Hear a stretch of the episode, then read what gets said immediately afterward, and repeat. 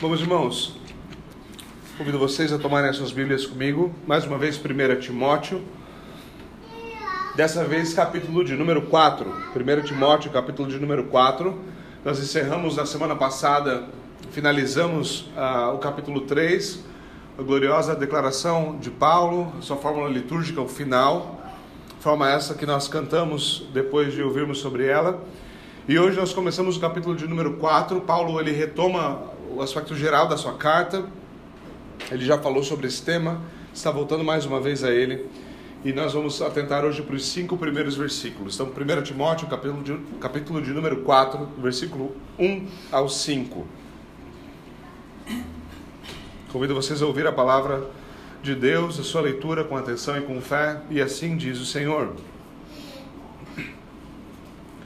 Ora, o Espírito afirma expressamente que, nos últimos tempos, alguns apostatarão da fé, por obedecerem a espíritos enganadores e a ensinos de demônios, pela hipocrisia dos que falam mentiras e que têm a consciência cauterizada, que proíbem o casamento e exigem abstinência de alimentos que Deus criou para serem recebidos com gratidão pelos que creem e conhecem a verdade. Pois tudo o que Deus criou é bom, e se recebido com gratidão, nada é recusável, porque é santificado pela palavra de Deus e pela oração. E amém. Senhor, nós oramos pedindo a iluminação do Teu Santo Espírito, pedindo que o Senhor nos abra ouvidos, olhos, corações, que o Senhor fale pela Tua palavra, mais do que se pode ouvir naturalmente, que o Senhor age em nós. O Senhor prometeu que a Tua palavra seria nosso alimento. E aqui nós estamos, Senhor, famintos. Por favor, nós oramos por Cristo Jesus e amém. Bom, meus irmãos, sumário do texto, nós voltamos a falar sobre os problemas envolvendo os falsos mestres e as falsas doutrinas. Paulo havia começado a sua carta falando sobre isso, falando sobre os problemas em Éfeso relacionados à falsa, à falsa doutrina, falsos mestres certo? E agora ele nos adverte contra a apostasia, o resultado de aderir à falsa doutrina. Um desses resultados é a apostasia. Lembrando primeiro que essa apostasia não era algo novo, isso era algo que Paulo sabia que aconteceria, certo? Paulo fala que isso foi profetizado e foi profetizado para aqueles dias, para aqueles dias. Os falsos ensinos têm as suas origens aonde? Paulo nos diz que a origem, a fonte da falsa é, da, da apostasia, do falso ensino, está nos demônios, certo? E esses demônios têm como seus mediadores e propagadores homens hipócritas que são endurecidos em relação à verdade. Mas diferente do que geralmente se imagina, e isso é algo muito importante nesse texto, diferente do que geralmente se imagina, esses falsos mestres, eles não são caracterizados pelo legalismo. Esses falsos mestres são, é, desculpe, esses falsos mestres são caracterizados pelo legalismo e não pela liberalidade. Esses não são homens falando, não, você pode fazer o que você quiser. Eles são homens dizendo, você não pode fazer nada. Eles são caracterizados pelo ascetismo e não pela ação de graça. E esse é o ponto fundamental de Paulo aqui, certo? Eles gostam de proibir o que deveria ser recebido com alegria. Eles gostam de proibir o que deveria ser recebido com alegria. Segundo Paulo, a verdadeira piedade não é definida pelo ascetismo, mas por ações de graças. O conhecimento do Evangelho molda a maneira como nós desfrutamos da criação, molda a maneira como nós desfrutamos das coisas criadas. E porque nós temos um Pai, e o nosso Pai é um Pai que é bom, assim tudo que Ele criou também é bom, e tudo que Ele nos dá por meio da sua criação deve ser recebido com alegria e gratidão, expressos por meio da oração. Então, isso é basicamente o que Paulo argumenta, essa estrutura fundamental do que nós temos aqui diante de nós. Agora, como sempre, vamos cavar um pouquinho mais e nos aprofundar um pouquinho mais no texto. Então, Paulo ele inicia esse novo trecho nos dizendo que o Espírito havia anunciado a apostasia daqueles dias, certo? Agora, a linguagem aqui muitas vezes nos, nos deixa um pouco confusos. Porque Paulo fala: nos últimos dias haverá apostasia. Haverá apostasia. Você fala, não, mas quando que é os últimos dias? Essa é uma das grandes conversas sobre o Novo Testamento que às vezes é difícil de ter. Certo? Mas note que todas as vezes que Paulo fala isso, ele fala isso na segunda carta a Timóteo também. Paulo fala: olha, essas coisas foram profetizadas para os últimos dias. E ele começa a falar de coisas que estavam acontecendo nos dias dele. Eles falam assim: tá, mas é futuro ou é presente para Paulo? É nosso passado, presente de Paulo? É futuro de Paulo, nosso amanhã? O que está acontecendo aqui? Do que, que Paulo está falando? Certo? Paulo estava falando dos seus dias e dos nossos, de uma certa forma. Paulo estava falando de um período de tempo que é chamado de últimos dias. Basicamente, o período entre a criação e a vida de Cristo, o que nós temos ali basicamente como Antigo Testamento, mas engloba mais do que isso. Desde a criação até a vinda de Jesus Cristo, nós temos os primeiros dias. E desde a, eh, desde a, a da primeira vinda de Cristo até a segunda vinda, nós temos os últimos dias. São basicamente uma forma de falar desses dois períodos. Então, esses últimos dias, esse tempo final, é o período que se estende entre a ascensão de Jesus Cristo e o seu retorno triunfal. Esse período todo, o período do reino, são os últimos dias. Então, nós estamos vivendo nos últimos dias pelos dois últimos mil anos. E nós temos ainda, provavelmente, muito mais história ainda pela frente na igreja. Então, quando Paulo fala disso, ele sabia que ele estava falando do período do qual ele fazia parte mas que não havia um risco eminente de que simplesmente não acontecesse. Paulo ele está muito provavelmente quando ele fala o Espírito profetizou que isso aconteceria nos últimos dias, é muito provável que Paulo estivesse citando aqui ou citando indiretamente o discurso de Jesus no sermão, o sermão de Jesus no Monte das Oliveiras em Mateus 24. Lembre-se, em Mateus 24 Jesus está profetizando sobre a queda de Jerusalém certo? Algo que nos dias de Paulo ainda não havia acontecido, mas estava para acontecer. Nesse discurso, Jesus, nesse sermão, melhor dizendo, Jesus diz o seguinte: Nesse tempo, muitos hão de se escandalizar, trair e odiar uns aos outros. Muitos falsos profetas se levantarão e enganarão a muitos. E por se, por se multiplicar a maldade, o amor, o amor se, se esfriará de quase todos Aquele, porém, que ficar firme até o fim será salvo. É verdade que a, que a realidade da apostasia é presente na, na história da igreja aqui na terra? Sim, mas Jesus estava fazendo uma menção específica ao período imediatamente anterior à queda de Jerusalém. E Paulo está nos dizendo que isso de fato aconteceu antes da queda de Jerusalém. Houve um grande esfriamento, houve uma grande apostasia. Isso quer dizer que isso não pode mais acontecer, pastor, que não, não acontece de haver períodos no qual a igreja tropeça, cai, que muita gente deixa a igreja? Falo, filho, está vivendo num. Por que você está me perguntando?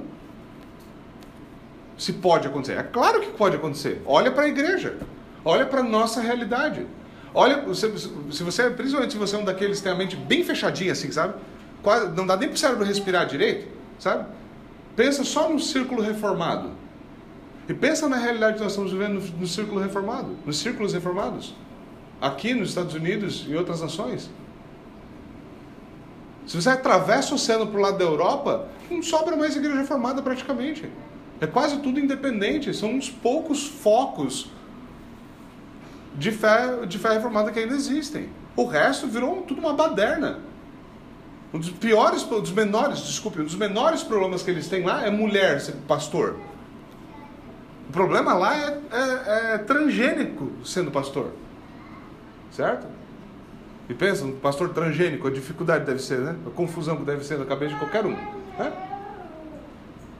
Vocês devem perceber, nós devemos perceber que onde passa um boi, passa uma boiada. E essa batalha já foi perdida do outro lado do oceano. E não imaginem que essa batalha não está sendo travada aqui, nos nossos dias, no nosso lado do oceano. Claro que está. Claro que está. Nós temos antigas denominações no próprio Brasil que são, que são historicamente reformadas que cederam ao mesmo, à mesma coisa. Uma denominação que poucas pessoas conhecem aqui no Brasil é a Igreja Evangélica Reformada. É uma denominação com várias igrejas, muito forte aqui no, no Paraná, por exemplo, de origem holandesa. E nessa, nessa denominação, essa batalha já foi perdida faz muito tempo. Certo? Então há, coisa, há, há coisas terríveis acontecendo. Há, há de fato apostasia. E há períodos de reavivamento e de reforma, como nós já ouvimos falar e nós oramos para que aconteça novamente. Então, o que Paulo está dizendo é que isso estava acontecendo nos seus dias. Paulo fala dessa apostasia como algo presente entre os efésios nos seus dias. Em sua segunda carta, Paulo usa a mesma expressão para falar que algo está acontecendo no presente deles. Isso é algo contínuo para Paulo. Agora, é importante notar aqui que o Espírito nos diz que três coisas acontecem, certo? Ele nos diz três coisas muito claramente. Três coisas. Primeiro, haverá apostasia. O que é apostasia? apostasia é o abandono da fé cristã. É o dar as costas à fé. O apóstata é aquele que, tendo conhecido a verdade, tendo sido incluído na igreja por meio do batismo, ele abandona o evangelho e se volta para o seu pecado e deixa o evangelho completamente de lado. O apóstolo Pedro diz o seguinte, em 2 Pedro capítulo 2, versículo 20 a 22, ele descreve a apostasia, ele diz o seguinte: Se depois de terem escapado das contaminações do mundo mediante o conhecimento do Senhor e Salvador Jesus Cristo, se deixam enredar de novo e são vencidos, o seu último estado se tornou pior do que o primeiro pois teria sido melhor que eles nunca tivessem conhecido o caminho da justiça do que, após conhecê-lo, voltar atrás e se afastar do santo mandamento que lhes havia sido dado. Com eles aconteceu o que certo provérbio, uh, o que diz certo provérbio muito verdadeiro: o cão volta ao seu próprio vômito e a porca lavada volta a rolar na lama. Um dos maiores problemas com muitos calvinistas é que eles não acreditam em apostasia. Não, eu sou eleito. Eu estou vivendo que nem um demônio, mas eu sou eleito. Foi assim, foi eleito para o inferno. Que a única coisa que a tua vida demonstra é isso. Certo? Não se esqueça, essa igreja é uma igreja bem calvinista. Eu acredito na dupla predestinação com unhas e dentes. Eu acredito em preterição também. Muitas vezes nós olhamos para a apostasia como algo assim, não faz muito sentido para a gente. Se você ama Jesus Cristo, apesar dos seus tropeços, apesar da sua dificuldade, apesar da miséria que você vive, através da, apesar daqueles pecados que você diariamente confessa e fica se perguntando se um dia eles vão embora. Apesar dessas coisas, se você ama Jesus Cristo, eu sei que talvez você como eu, é possível que você como eu, às vezes olhe para um caso grosseiro de apostasia e fala: como pode? Como pode alguém dar costa para o Senhor? Porque você olha para o seu pecado e você olha para você mesmo e fala: Cara, se eu virar as costas para o Senhor, olhando para o meu pecado, eu vou virar o demônio. E provavelmente é verdade. Mas o maior problema com apostasia, meus irmãos, não é, é que quando nós olhamos para um caso absurdo de apostasia, sabe? Nós olhamos para aquilo e nós ficamos pensando assim: Meu, como é que isso aconteceu? Como é que isso aconteceu? Nós imaginamos que houve algum grande acontecimento. Mas não é o caso. O problema e o grande risco da apostasia é exatamente a maneira como ela se instala. A apostasia não é o caso, não é o pecado que. Não é aquele pecado do qual você se arrepende e por vezes você cai de novo e você confessa de novo e você o Senhor perdoa você e você se levanta e continua lutando. Não é isso que é apostasia. O, apostasia é o caso daquele que, tendo caído na lama, ele chafurda nela, alegre, contente. É o caso daquele que era parte da igreja, mas nunca foi contado como eleito de Deus. E o problema da apostasia é sempre esse. Ele não acontece do nada, não é um penhasco. Você está andando e daqui a pouco, meu, do nada um penhasco eu caí. Não. Ela é uma escadaria bem longa e você vai descendo voluntariamente, passo por passo. Você começa falando, não, isso aqui não é bem pecado. Não, para esse pecado aqui eu tenho uma justificativa. Não, mas isso eu posso negligenciar um pouquinho. Não, mas eu não preciso orar tanto. Eu não preciso ler a Bíblia. Ah, mas o pastor é exagerado. Ah, mas crente é chato. Ah, mas será que eu preciso mesmo de Jesus Cristo? Olha só como o inferno é quente. Essa é a, essa é a gradação. Você não, não, é, não é uma chave que vira num dia e amanhã você se tornou um apóstata. Não. É algo que você vai se tornando pouco a pouco. Você vai afastando-se do Senhor. Seu coração vai esfriando. Mas sabe, é, é aquele esfriando. Sabe quando você está tentando tomar um banho gelado e você coloca na água quente, você vai virando bem devagarzinho assim para a água esfriando, mas você não tomar aquele susto. Porque água gelada nas costas é ruim, certo? Então você vai devagarzinho assim, diminuindo a temperatura, diminuindo até que ela esteja gerada, mas seu corpo se ambientou. A apostasia é uma tentativa de se ambientar com o demônio, com o capeta, no inferno. E dá para fazer isso. É só você ir fazendo devagarzinho. Sabe? Você coloca o sapo na água e vai esquentando ela devagarzinho assim. E quando você vê morreu, é você, na apostasia. É isso que acontece. E esse é o problema, você não sente a temperatura esquentar. Talvez, sei lá, seja costume com Joinville e Jaraguá do Sul. Né? Mas você não sente. Quando você vê, você está se tornando endurecido. Coisas que antes fariam você dobrar os seus joelhos e falar: Senhor, tem misericórdia de mim, o que eu fiz? Agora você fala assim: é, acontece. Acontece. Olha só, não vale nada. Acontece. Essa é a primeira coisa que o Espírito diz: haverá apostasia. Esse é o seu processo. Em segundo lugar, o Espírito diz que essa apostasia se dá pela obediência ao ensino de demônios. Note isso. A apostasia não é, não é, não são dúvidas. A gente tem essa, essa e muitas vezes é o caso. A pessoa começa a apostatar, ela começa a se afastar do Senhor, ela não quer mais. A primeira coisa ela falar, ah, eu não sei se eu creio mais em Deus. Mentira. Mentira. É óbvio que é mentira, certo? Há uma piada entre pastores, sempre que algum um jovem chega e fala assim: Ah, é, é, pastor, eu acho que eu tenho lutado com, com incredulidade. Eu acho que eu não, não confio, eu não, não creio mais que Deus existe. A primeira pergunta que você deve fazer pastoralmente é a seguinte: Qual é o nome da menina? Porque é só um rapaz deitar com uma moça que de repente ele não tem mais certeza se o teísmo é verdadeiro. Certo? Não tem argumento né, para transformar crente até o mais rápido do que isso. A menina crente, está na igreja, está fiel, daqui a pouco, a ah, pastora, acho que eu não. Acho que o cristianismo não é verdadeiro. Qual é o nome do menino? Qual é o nome do menino? Isso realmente acontece, certo? Agora, note, o, espírito, o que o Espírito nos diz é que essa apostasia se dá pela obediência ao ensino de demônios. Não é por dúvidas verdadeiras. Não é porque, ai, Deus me deu tentações maior do que eu posso suportar. Porque Ele não deu. Você fala, ah, mas é que, pastor, você não sabe das minhas tentações. Nego, não queira, não queira competir. Não queira, não queira competir. Não foi dado para isso. Não queira competir. A promessa é verdadeira e fiel. Ele não nos deu tentação maior do que nós podemos suportar. Com toda tentação, ele nos dá juntamente com ela o escape. Não tem desculpa para isso. Então a apostasia não é dúvida, não é dificuldade intelectual. Ai, pastor, aqui a quantidade de manuscritos bíblicos e o grande Novo Testamento às vezes me deixa em dúvida. Mentira! Você é safado. O problema não está lá. O problema não é intelectual. O problema é moral. A nossa estupidez, a nossa estultícia é moral. Moral. Nós amamos mais as trevas do que a luz. O problema não é outro. O problema não é outro. Sempre tem a argumentar que se Deus se fizesse presente, ele fez. Ele veio, se fez homem, vocês mataram ele. Né?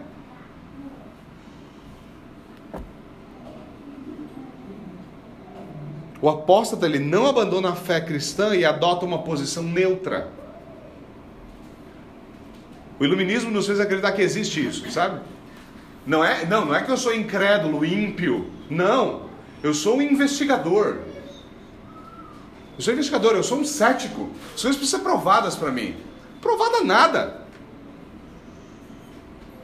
Cara, toda vez que você respira, você traga graça. Provar o que para você? Não é isso. Não é isso.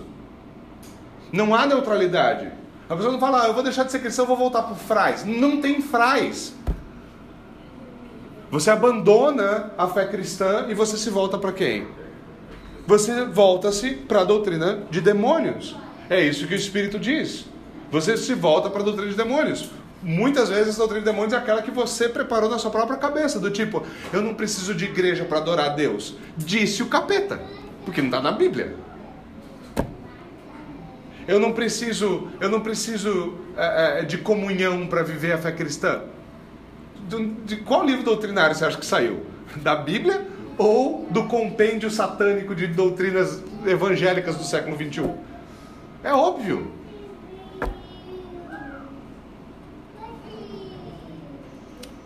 O apóstolo ele troca essa doutrina pela doutrina de demônios. Ele não obedece mais a Deus porque ele é obediente a outro Senhor. Ele não é livre.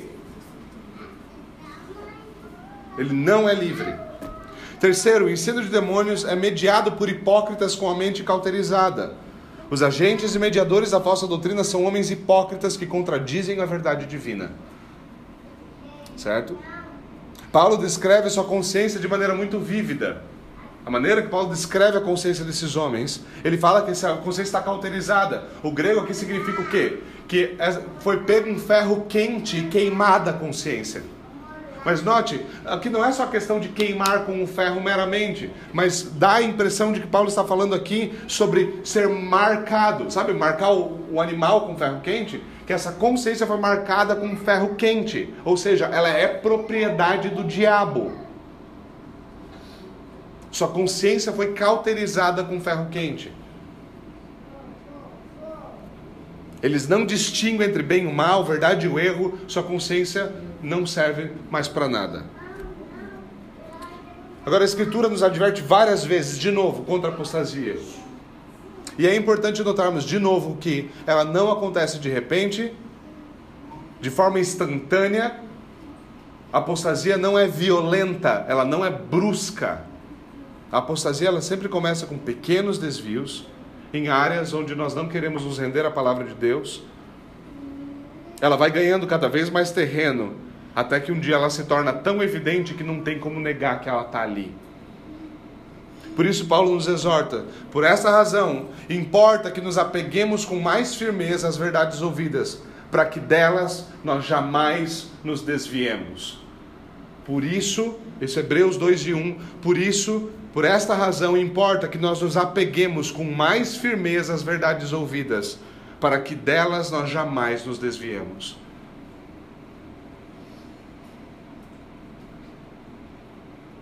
E essa exortação de Paulo clara contra a apostasia. Agora, dado que Paulo acaba de nos dizer nesses versículos, nós devemos nos perguntar o seguinte, e isso é muito interessante. Quando nós ouvimos que pessoas estão abandonando a fé por seguir falsos mestres que ensinam doutrinas de demônios, o que te vem à mente? Você está tendo essa conversa, um grupo de cristãos, vocês estão lá, abrindo uma cerveja, comendo um amendoinzinho, eles falam assim, cara, tem um, um, conheci uma pessoa, ela abandonou a fé e está seguindo doutrina de demônio. O que, que você imagina? Você imagina, rapaz, o satanismo famoso essa semana, certo?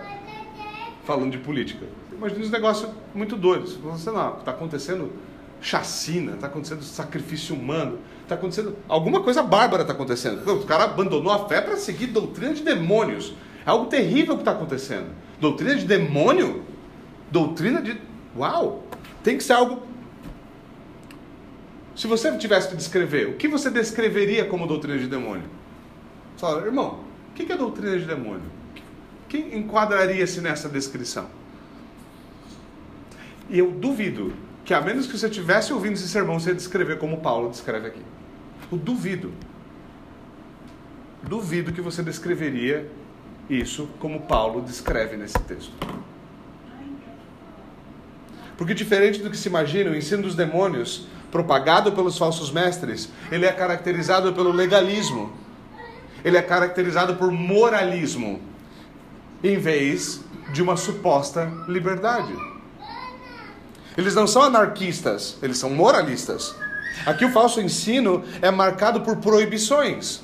Note o que Paulo fala: eles proíbem o casamento e exigem a abstinência de certos alimentos.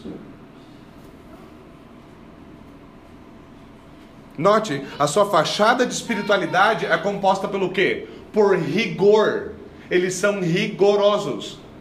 A gente esquece disso, mas Paulo viveu no nos dias de quem? Ele viveu nos dias dos fariseus.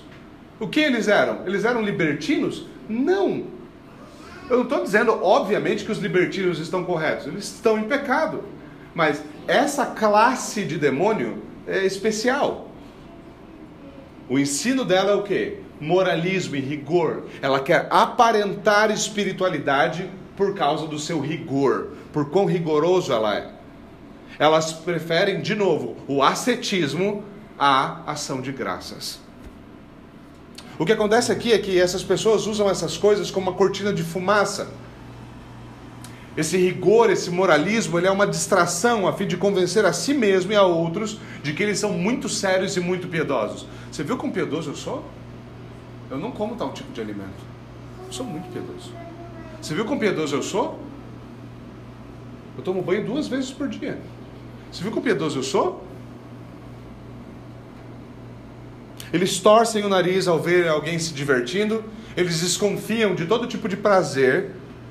E quanto mais estritos eles são, mais eles dão ares de serem espirituais. Mas segundo Paulo, eles são espirituais apenas no mesmo sentido que os demônios são espirituais. Só nesse. E nenhum outro. Vamos considerar as proibições anotadas por Paulo aqui, elas são significativas. Note que, primeiro, embora o próprio apóstolo, escrevendo aos Coríntios, recomenda a solteirice em determinadas situações, como por exemplo em períodos de perseguição, Paulo é claro sobre isso, Paulo, assim como todos os outros autores bíblicos, tem uma visão elevada do casamento. O celibato é um dom que é dado a poucos. Mas esses falsos mestres proíbem o casamento, possivelmente por se oporem ao sexo como algo inerentemente pecaminoso. Mas se você é verdadeiramente crente, sabe o que é ser grato e você é casado, você sabe o que é ser grato por isso. Mas esses homens proibiam isso. E isso foi uma, é uma característica de muitos. Além disso, eles exigem abstinência de alimentos. Em Romanos 14 e em 1 Coríntios 8, Paulo usa esse mesmo termo para abstinência de alimentos. Ele usa de uma maneira muito específica para descrever carne. Carne. Então, é muito possível, alguns defendem que nesse texto, o que está sendo dito é que esses falsos mestres, eles exigiam a abstinência de carne, certo? Eles exigiam a abstinência de carne. Mas é, é, então, eles seriam um tipo de vegetarianos, o que não me, me assusta, mas é muito possível também que essa abstinência incluía outros alimentos. No século 21, existe, obviamente, aqueles que né, vão falar que existe o demônio do glúten, que tem que ser exorcizado com jejum e oração. Né? E o demônio da lactose. Logo que o ensino de demônios ele é marcado por questões envolvendo, basicamente, e note isso, o que Paulo está falando aqui, aqui o ensino demoníaco é marcado por questões envolvendo confusão sexual e, e apego à alimentação. E o que, eu acho incrível desse texto? É porque essa é uma descrição excelente dos nossos dias. Se tem duas áreas nas quais nós somos completamente confusos, é sobre alimentação e sexualidade.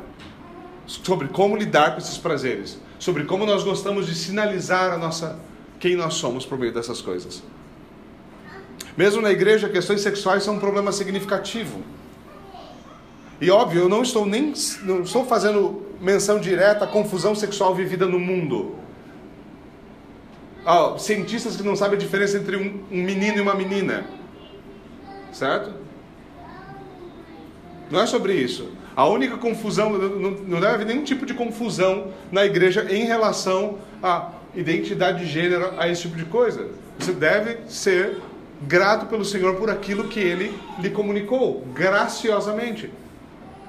Certo? Mas note aqui que o problema na igreja é muito distinto. É pecados com o sexo fora do casamento, o divórcio ilegítimo e a homossexualidade. Esses pecados são cada vez mais aceitos dentro da igreja, cada vez mais tolerados. Eu cansei de ouvir histórias de, de retiro de crente em igreja reformada, que vai é pegação, é azaração. É uma vergonha, é uma vergonha cada vez mais abre-se espaço, certo? Abre-se espaço para uma aceitação pecaminosa da homossexualidade. Veja, você sabe muito bem como nós lidamos com esse tipo de coisa, isso sempre deve ficar claro, certo? Todo aquele que, que vem ao Senhor é bem-vindo e deve vir como está. Mas nem eu nem você podemos ficar como nós somos para sempre.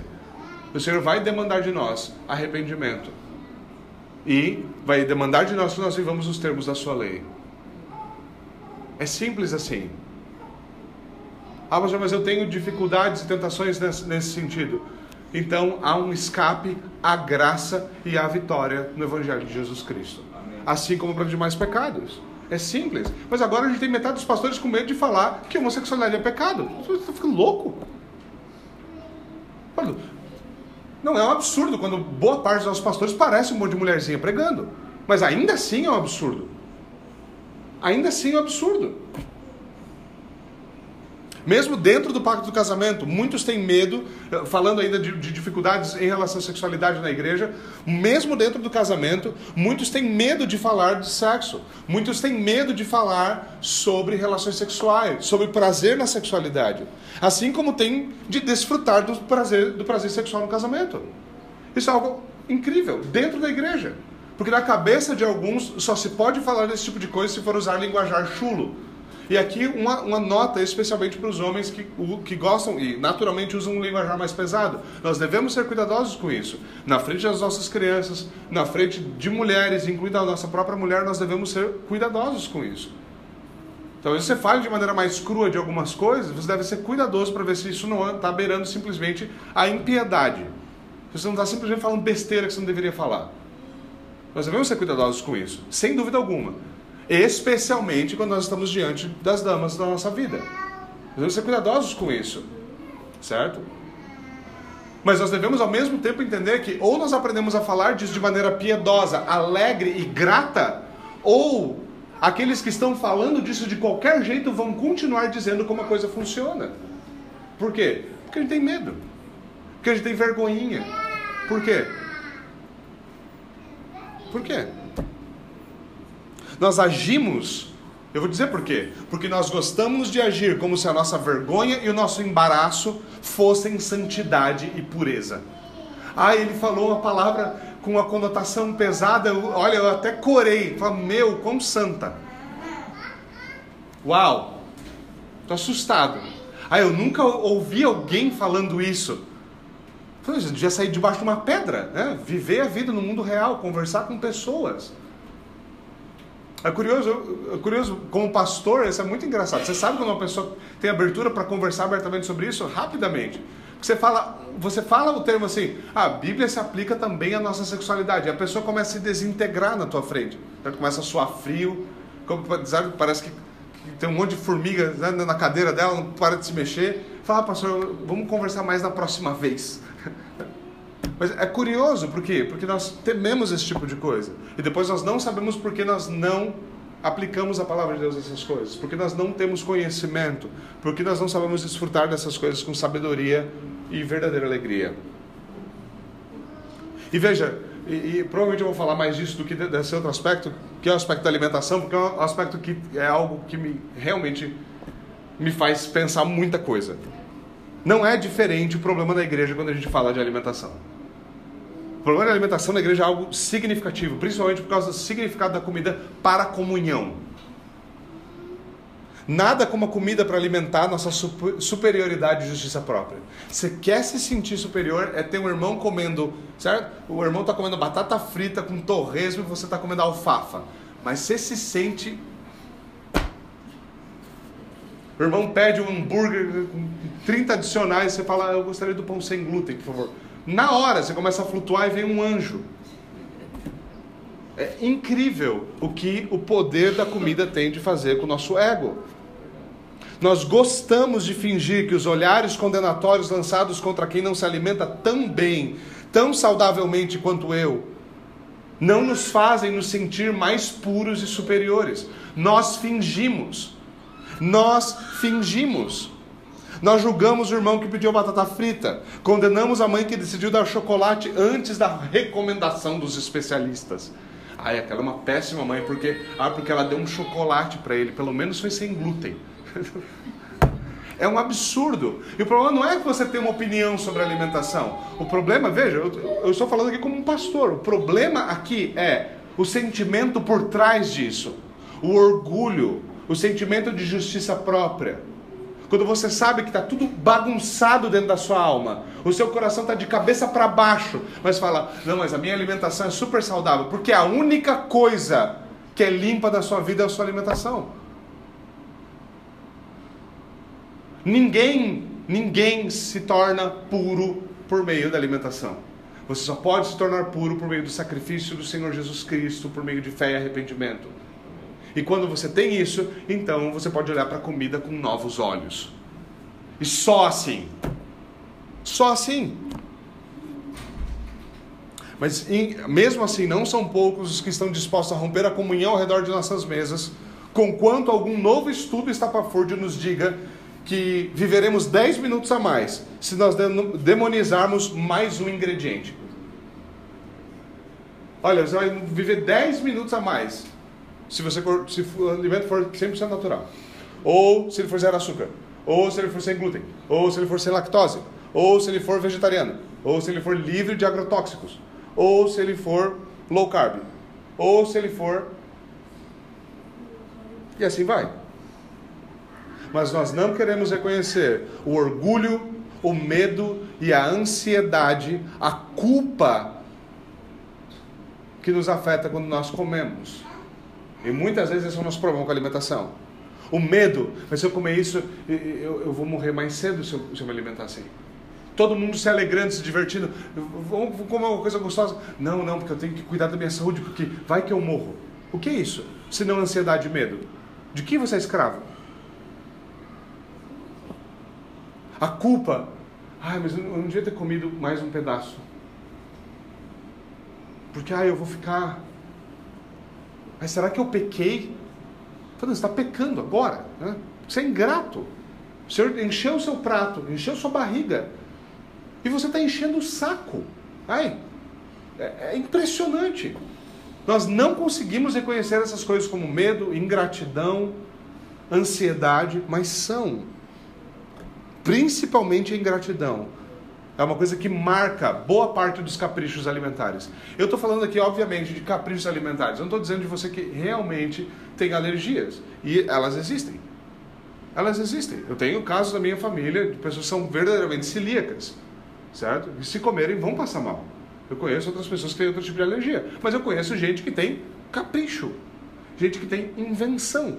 Gente que gosta de viver nas modas da cultura pop alimentícia. E isso existe. E normalmente isso vem acompanhado por orgulho, ingratidão, culpa, medo, superioridade e coisas parecidas. Qual o antídoto para o que nós encontramos no nosso dia a dia, nos nossos dias, com essas coisas? Paulo ele nos chama a reconhecer a bondade de Deus e da sua criação. Ele nos ensina que essas coisas devem ser recebidas com gratidão por aqueles que conhecem a verdade. Você conhece a verdade? Você conhece a verdade? Se você conhece a verdade, você sabe que Deus é bom e tudo que ele fez foi declarado como muito bom. Então, quando ele enche suas mãos, você sabe que aquilo é motivo para dar graças, para ser grato, para dizer: Bendito seja o Senhor Deus dos céus e da terra, porque ele criou cheiros, gostos, texturas prazeres indizíveis. E ele não precisava. É só porque ele é bom. Não havia nenhum motivo. Eu podia ter criado, eu já falei isso muitas vezes para vocês: pão e água, para você ficar vivo. Mas não, ele decidiu criar picanha. Ele decidiu criar né, todo tipo de coisa. Vinho, uísque, Deus fez. Ele é bom. Glórias a Deus. Glórias a Deus. Nós somos chamados ao que? A sermos gratos, porque Deus é bom. Nosso chamado é desfrutar da criação enquanto nós nos deleitamos no Criador. A resposta cristã às bênçãos divinas não é o ascetismo, é a ação de graças. Agora, como diria possivelmente C.S. Lewis, o diabo, por sua vez, odeia o prazer. Se você já leu Cartas de um Diabo, seu aprendiz, você vai notar como isso é, é significativo nas cartas. O diabo odeia o prazer. Por quê? Porque o prazer é uma criação divina e, portanto, tudo que ele pode fazer, tudo que o diabo pode fazer é o quê? É distorcer o prazer por, medo, por meio da destemperança, do orgulho e do medo. Ele cria o prazer do sexo, o que a gente faz? A gente remove o sexo do pacto do casamento. Nós criamos novas modalidades do casamento. Nós distorcemos isso, nós misturamos isso. Nós fugimos do plano divino. Ele o distorce. Ele insere o seu próprio tempero e estraga tudo. O imenso prazer da união sexual, que é apenas um vislumbre da bênção da união da noiva com Cristo, certo? E muitos pastores coram de falar desse tipo de coisa, certo? Mas exatamente isso. O prazer da união sexual é um vislumbre, é apenas uma prova do prazer da noiva em união com Cristo, seu Senhor. Não se esqueça, o casamento ele é uma figura da relação da igreja com Cristo. É um vislumbre da bênção. Ele deve ser celebrado e desfrutado com alegria e com gratidão. Aí a gente pensa, não, você tem, tem um momento de intimidade no seu casamento, sua esposa, não tem nada errado, mas você já, quantas vezes você pensou, sinceramente, depois ou antes, assim, Senhor, obrigado, isso aqui é bom demais. Só não, esse não é um momento que a gente mistura com essas coisas, né? Estranho. Você não era crente? Quando você orando só você e sua esposa, você fala, Senhor, muito obrigado, porque o Senhor é bom. Você não precisa nem explicar, Deus sabe o que está falando. A gente não faz isso, porque não, a gente não fala dessas coisas com Deus, sabe? Deus não criou essas coisas de olhos, de olhos fechados. Aprove ao bom Deus nos dar o prazer de comer e beber para sustentar as nossas vidas. Aprove a Deus. E com esse prazer, Ele nos dá a ocasião contínua para alegria, para risada ao redor da mesa, para comunhão e para verdadeira gratidão. Se nós não desfrutarmos disso nos seus termos, nós somos simplesmente ingratos. Nós estamos com a nossa doutrina errada, segundo Paulo. A conclusão de Paulo, então, é que tudo que Deus criou é bom e, se recebido com gratidão, nada é recusável, porque é santificado pela palavra de Deus e pela oração. Veja, a resposta bíblica não é apenas receber o que é bom. Isso o mundo muitas vezes faz. Pega o que está na criação e fala: Eu gostei disso aqui, vou usar. A resposta cristã não é apenas receber, é receber com gratidão e ação de graças. É receber dizendo: Isso é bom porque é bom aquele que o criou. Bendito seja o Criador. Não é apenas receber, mas é receber em ação de graças. Enquanto a apostasia é marcada por uma rejeição da bondade de Deus e das coisas criadas, pelo rigor, pela ingratidão, a verdadeira piedade é marcada pela palavra de Deus e pela ação de graças em oração. É isso que Paulo faz. Logo, Deus, Ele nos dá a graça de desfrutar de tudo que não é uma violação da Sua lei.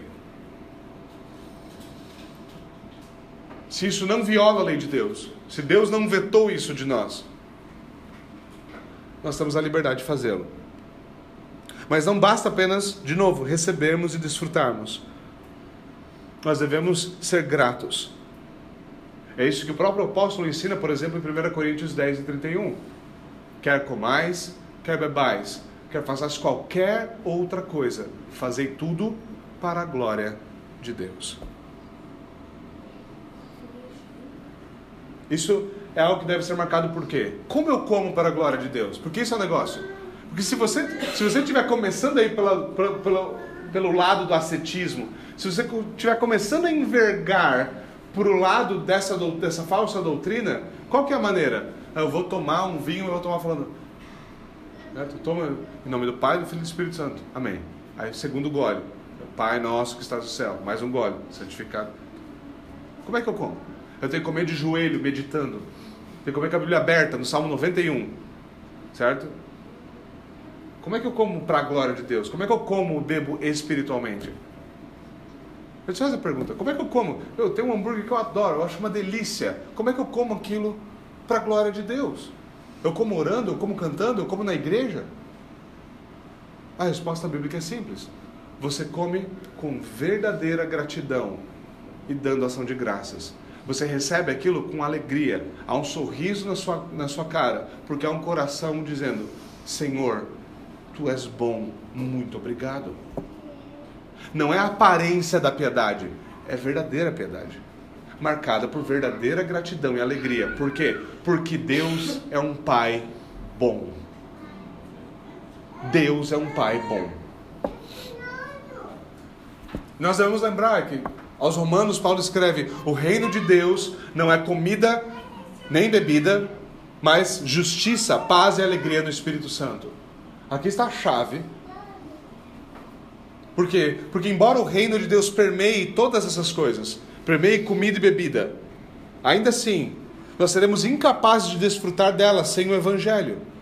Justiça, paz e alegria no Espírito Santo só estão disponíveis mediante o arrependimento a fé e a fé em Jesus Cristo.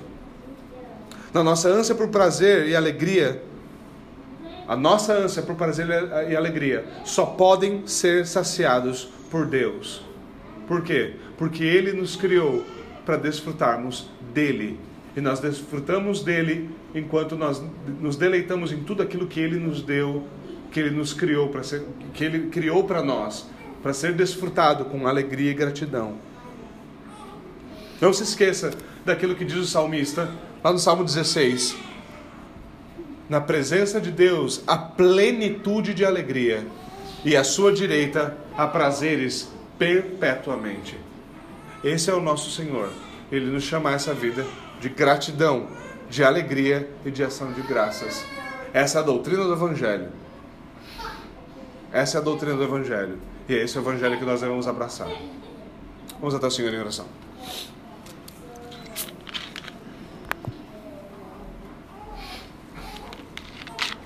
Senhor, nós te bendizemos, porque tu és Senhor, Deus soberano e Criador de todas as coisas visíveis e invisíveis.